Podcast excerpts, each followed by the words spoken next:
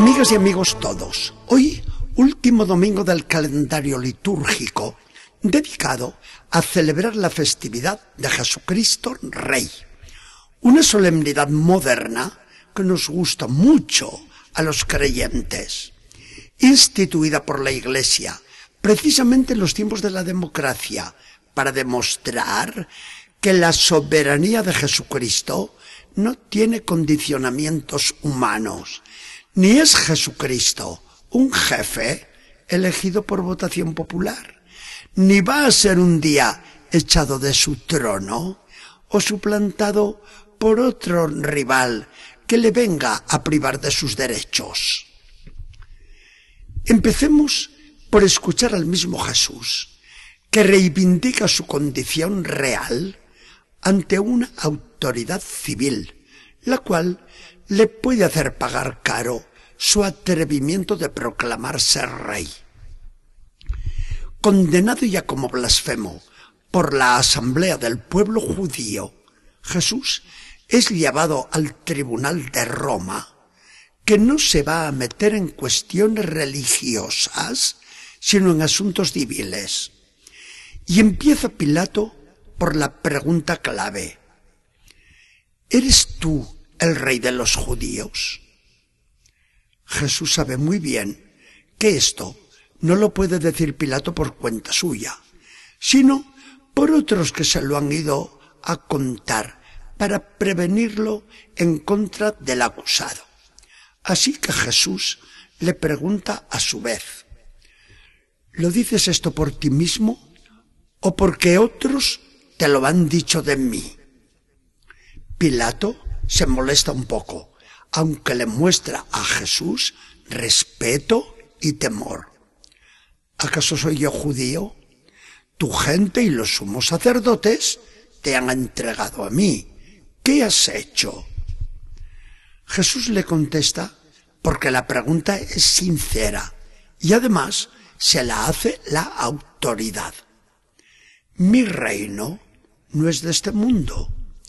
Si mi reino fuese de este mundo, mis vasallos hubiesen luchado por mí para no ser entregado a los judíos. Pero mi reino no es de aquí abajo. Hay mucha dignidad en estas palabras de Jesús, de modo que Pilato, pagano y que nada sabe de la religión judía, sospecha algo misterioso. Por eso vuelve a la primera pregunta haciéndosela más concreta. Entonces, ¿tú eres rey? Jesús sigue el diálogo con Pilato en un plano de mucha seriedad y sinceridad. Sí, yo soy rey. Para esto he nacido y para esto he venido al mundo, para dar testimonio de la verdad. ¿Quién es de la verdad? Escucha mi palabra. Pilato no entiende, pero se da cuenta de que tiene delante de sí a una persona muy especial. De ahí sus esfuerzos por salvarlo de las iras y del griterío que le viene de la calle azuzada como está la gente por los jefes del pueblo. Su pecado, como le insinuará después el mismo Jesús, es estar haciendo caso a los enemigos personales de este reo en vez de atender los gritos de su conciencia. Jesús le deja como palabra última a Pilato esta confesión. Yo soy rey aunque mi reino no es de este mundo. Y Pilato, que quede tranquilo, Jesús no causará ningún problema a los romanos desde el momento que le asegura que su reino no es político, sino espiritual, no de este mundo, sino del otro. Juan escribe su Evangelio para los cristianos y más que narrar con taquigrafía el diálogo de Jesús con Pilato, quiere hacer ver que aquella calumnia lanzada contra Jesús de que había sido condenado por revoltoso contra Roma carecía de todo fundamento.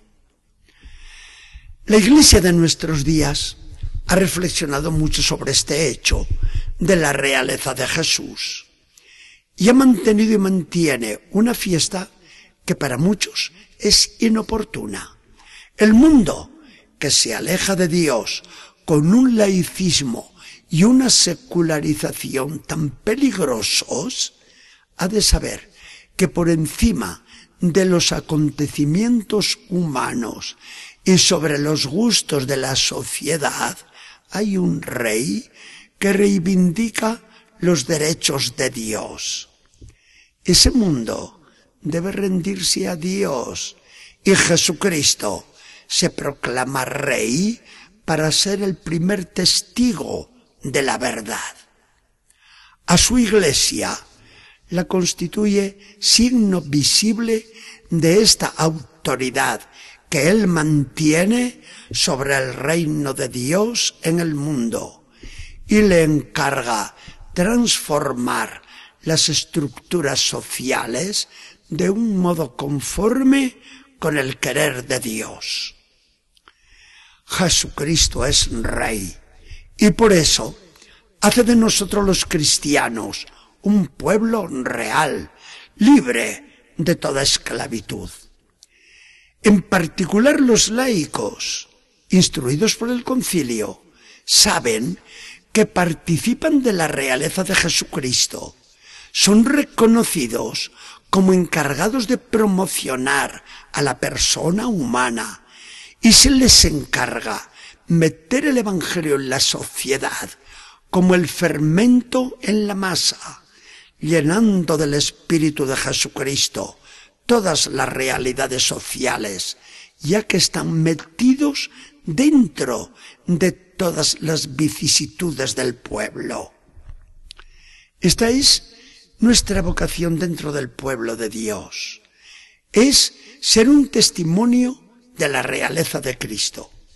Porque si Jesucristo no fuera rey y no tuviera el dominio y la soberanía sobre todos los hombres y sobre todas las cosas, ¿con qué derecho y autoridad o con qué título legítimo nos presentaríamos nosotros, los hijos de la Iglesia, ante los demás para hacerles cambiar de opinión?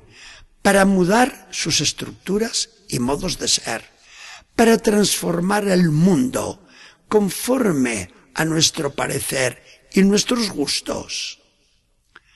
Aunque este parecer y estos gustos no son nuestros, afortunadamente, sino del mismo Jesucristo y de su iglesia.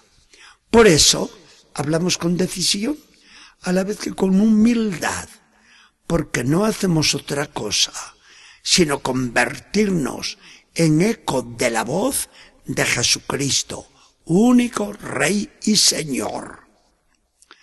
Jesucristo es Rey. Lo proclamamos nosotros a los cuatro vientos con humildad gozosa. Lo proclamaron con valentía ante las balas muchos mártires modernos y esta fe que profesan nuestros labios, la queremos proclamar sobre todo con la fidelidad diaria a nuestros deberes cristianos. Que el Señor nos bendiga y acompañe.